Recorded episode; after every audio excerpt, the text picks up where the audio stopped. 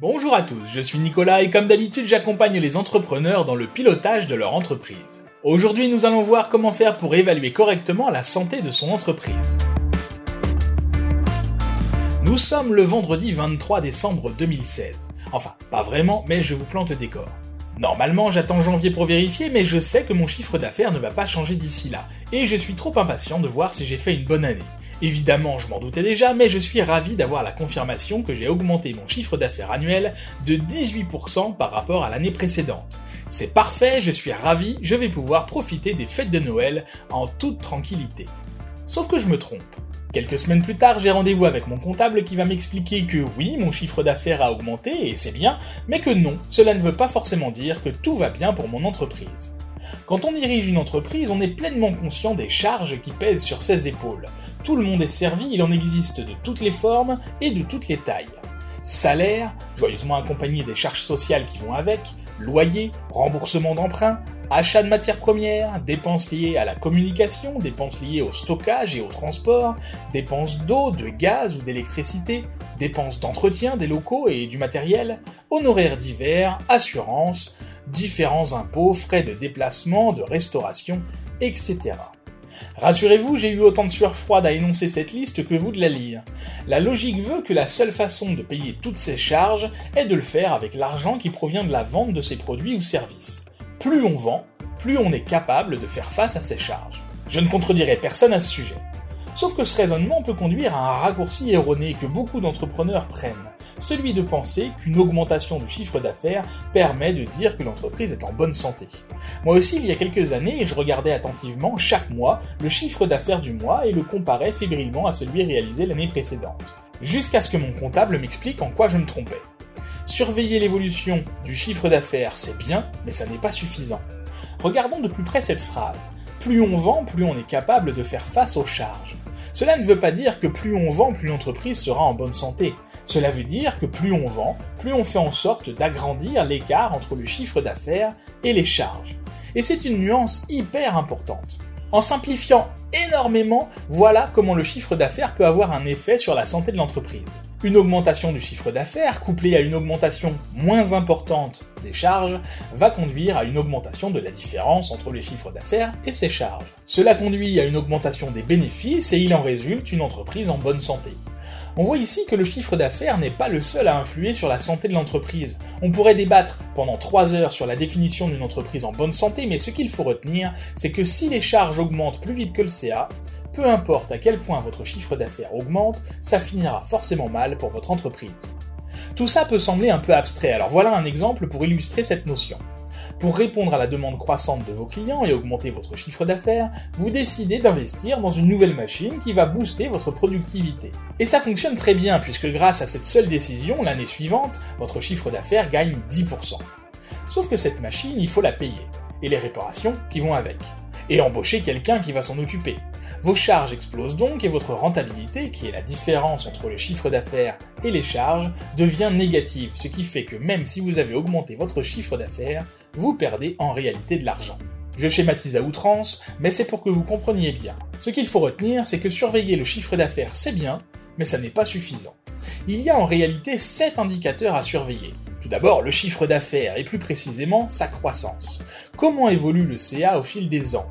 Si sa croissance n'est pas assez forte, vous l'avez compris, par rapport à l'évolution des charges, c'est un gros problème.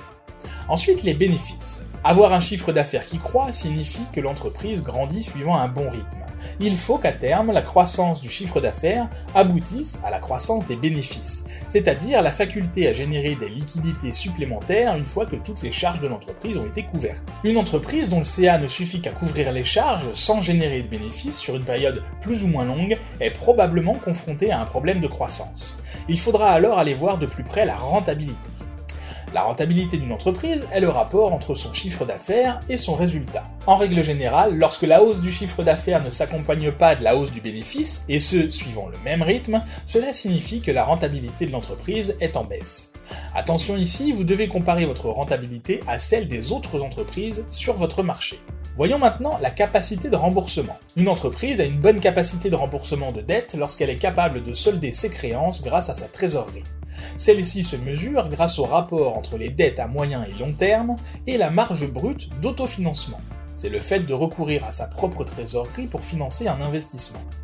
Grâce à cet indicateur, on peut savoir au bout de combien d'exercices l'entreprise peut rembourser ses dettes grâce à sa trésorerie. Un délai trop long montrera que les liquidités sont insuffisantes pour faire face à l'endettement et que l'entreprise est trop fragile pour affronter les difficultés qui pourront se présenter.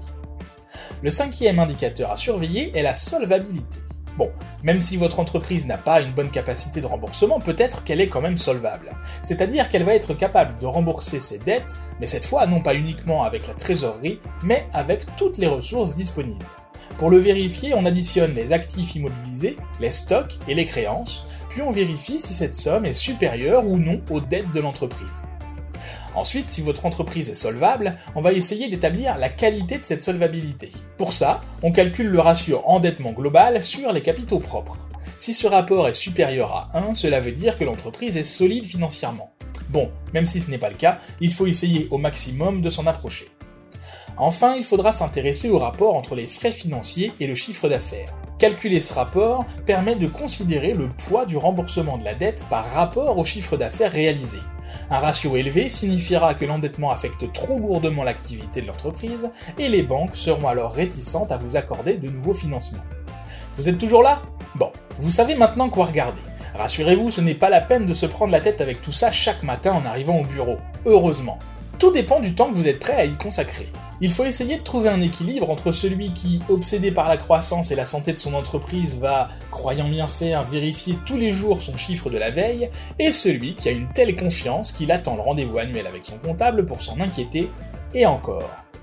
Ce choix est tout à fait personnel et vous appartient selon vos goûts, vos envies et vos besoins. Personnellement, je fonctionne comme ça. Chaque semaine, le vendredi après-midi, entre 17 et 18 heures, je compare le chiffre d'affaires de la semaine à celui réalisé la même semaine l'année précédente. En même temps, je compare les bénéfices réalisés et ma rentabilité. Une fois par mois, généralement en fin de mois, je me bloque un créneau de 3 heures pour regarder en plus les autres ratios, capacité de remboursement, solvabilité, etc.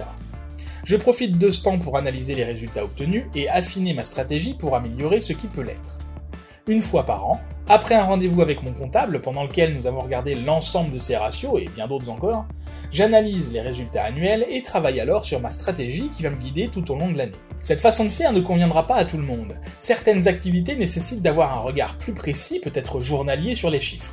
D'autres peuvent se permettre d'avancer plus longtemps au radar et cela dépend aussi de vous et de votre affinité avec les chiffres. Pour vous faciliter ce travail, j'ai créé un tableur qui calculera automatiquement les ratios nécessaires une fois que vous aurez renseigné quelques chiffres que vous trouverez facilement dans votre bilan et compte de résultats.